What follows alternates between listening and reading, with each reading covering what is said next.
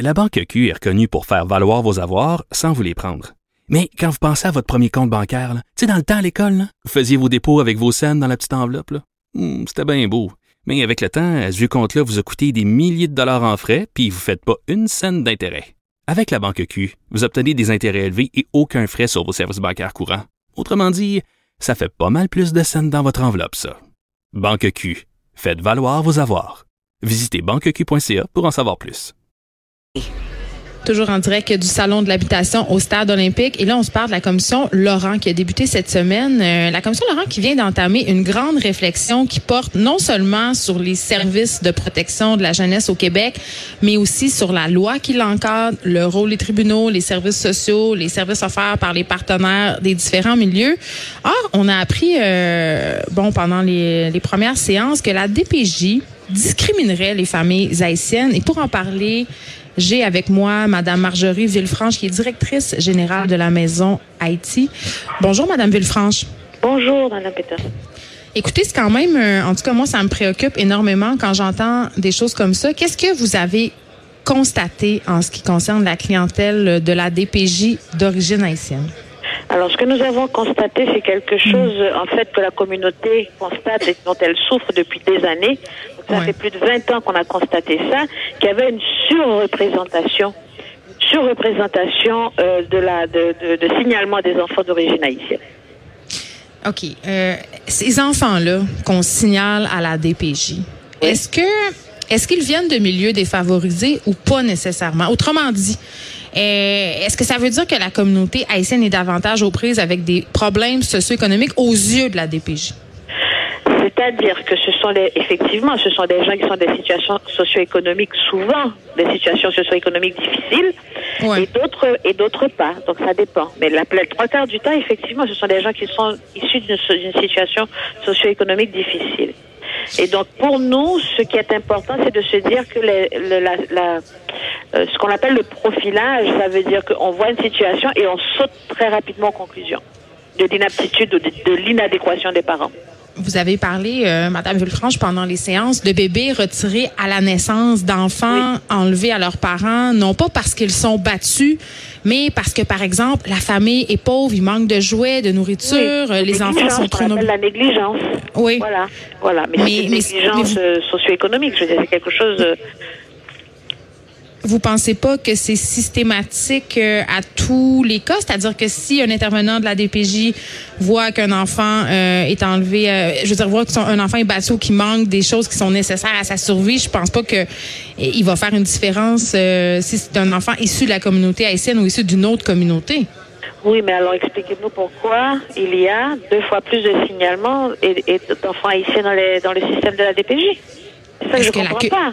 Est-ce que la culture haïtienne est mal comprise par la DPJ?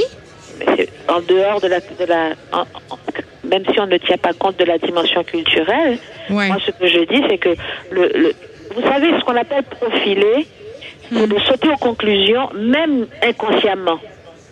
Les billets inconscients. Exactement. Donc, on saute aux conclusions de l'inadéquation des gens avant même d'avoir vu qu'est-ce qu'on peut faire d'autre, qu'est-ce qu'on peut faire différemment et qu'est-ce qu'on peut, de quoi, comprenez-vous? Comment est-ce qu'on peut aider? Parce que effectivement, ce, ce qu'il y a, c'est que il y a le, bien culturel, mais je veux dire, la, communauté haïtienne n'est pas la seule communauté culturelle ici. Est-ce que vous comprenez? Je comprends très bien. la question qu'on se pose, c'est pourquoi des enfants haïtiens? Ben et quand même. Il y a un commissaire euh, qui s'appelle Michel Rivard qui est juge au tribunal administratif du Québec et qui a été procureur à la DPJ pendant 25 ans. Oui, oui. Qui a aussi souligné cette, cette surreprésentation. Pardon. Il a même affirmé, M. Rivard, avoir vu beaucoup de cas de violence physique de la part des parents haïtiens envers leurs enfants. Qu'est-ce que vous répondez à ça? Les parents haïtiens sont plus méchants que les autres parents. Ils sont plus méchants? C'est ce que je vous dis, c'est la question que je pose. Parce que si vous me dites que les parents haïtiens battent plus leurs enfants que les autres, non, je ne dis pas ça du tout. Je vous pose la question. la question. C'est pour ça que je dis, en hmm. dehors du fait qu'il a été face à des, à des situations de, de, de, de, violence physique, d'accord Est-ce que est-ce que c'est une raison pour avoir deux fois plus de signalements d'enfants d'origine haïtienne que les autres? C'est ça la question qu'on se pose. Et c'est ça que la communauté haïtienne pose comme question depuis 20 ans. Et qu'est-ce que vous avez euh, comme réponse de la part de la DPJ, Madame Villefranche? Quand vous posez cette question-là, quand. Je veux dire, c'est pas seulement moi. Hein. Vous savez qu'il y a un, un, chercheur, le docteur Lionel Bernard, ça fait depuis 2004 qu'il a sorti ses, recherches et statistiques en disant qu'il y avait deux fois plus de, de, de signalements. Deux fois plus. C'est comme euh, quand on dit que pourquoi est-ce que la police arrête et, fait des arrestations deux fois plus dans la communauté noire? Mais ben, c'est ça que j'allais dire. Il me semble qu'en ce qui a rapport au profilage racial, ce n'est pas seulement l'apanage de la DPJ. On a eu des cas avec la police, on a des cas, on a parlé aussi euh, de la représentativité à la télé, euh, aussi au niveau d'avoir des emplois. Donc, est-ce que la DPJ, finalement, c'est juste le prolongement de tout ça? C'est le prolongement et c'est un profilage aussi. Le profilage veut dire qu'on saute aux conclusions rapidement. C'est ça que ça veut dire. Qu'est-ce que vous souhaiteriez, euh, Madame Villefranche? Est-ce que vous souhaiteriez, par exemple, je sais pas moi, que les parents qui arrivent ici euh, soient plus accompagnés? Est-ce que vous trouvez que la DPJ évite... Ce... je veux dire, ce que je pense, c'est de ne pas sauter aux conclusions immédiatement, donc de ne pas se laisser avoir par ce profilage et de se dire, OK, on est face à un parent, que, pouvons, que pouvons-nous faire? Parce que au départ, le parent n'est pas mauvais. C'est pas une méchante personne. Vous comprenez? Donc face à un parent qui aime son enfant, que pouvons-nous faire? Et je pense que le modèle, par exemple, que dans la communauté, on a pu instituer dans certains organismes, qui est de, servir de médiation entre le travailleur social et, le parent pour essayer de voir comment euh, régler le problème qu'il y a avec l'enfant et au niveau de la négligence ou euh, de, de, la violence, je pense que c'est possible. C'est possible d'avoir un dialogue et de ne pas automatiquement sauter aux conclusions et de dire cette personne est coupable ou elle est inadéquate. Euh, vous, vous pensez, Madame Villefranche, que la DPJ aurait une attitude différente s'ils étaient en face, par exemple, d'une clientèle blanche ou appartenant à d'autres communautés?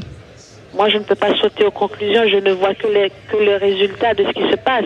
Et je vois ce hmm. résultat depuis, depuis plus de 20 ans. Mais est-ce que les enfants sont surreprésentés? Puis là, on jase. C'est vraiment une question que je me pose. est-ce que ces enfants-là sont, sont surreprésentés parce que, justement, il y a plus de problèmes socio-économiques euh, chez la communauté haïtienne ou chez d'autres communautés, par exemple? Et je dis pas que c'est la faute de la communauté haïtienne dans les statistiques, pas plus. La communauté haïtienne n'est pas plus que les autres. Ce que je veux dire. Il n'y a pas plus de pauvreté. aussi, les autres communautés aussi sont en difficulté.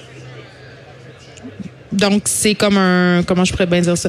Euh, les communautés qui sont ici, ils sont plus euh, soumises à des conditions de vie difficiles. C'est ce qu'on. C'est vrai, oui. Oui. Donc la les gens sont devant une, société, devant une condition difficile. Mais ce que je dis, c'est que c'est pas la c'est pas les seules communautés à vivre des situations difficiles. C'est la seule communauté à subir ce, ce, ce, profilage où on saute rapidement aux conclusions de l'inadéquation du parent. Hmm. Est-ce que ça ne ferait pas ça, de sauter si rapidement à cette conclusion? Ben, en tout cas, j'espère que la commission Laurent va pouvoir répondre à cette question. Oui, parce que c'est quand même assez préoccupant. Oui, tout à Marjorie, Marjorie Villefranche, merci. Je rappelle que vous êtes directrice générale de la Maison Et je veux juste préciser que les travaux de la commission Laurent euh, s'échelonneront sur une période de 18 mois. Donc, le rapport est attendu vers le 30 novembre 2020. C'est un dossier qu'on va continuer à suivre. Il y a des témoignages très, très touchants euh, qui défraient la manchette depuis mardi dernier des enfants de la DPJ. Je pense qu'il y a beaucoup, beaucoup, beaucoup de travail à faire euh, de ce côté-là parce qu'il y a pas mal d'incongruités. Et là, on vient de se parler de bien conscient de racisme, mais il y a bien d'autres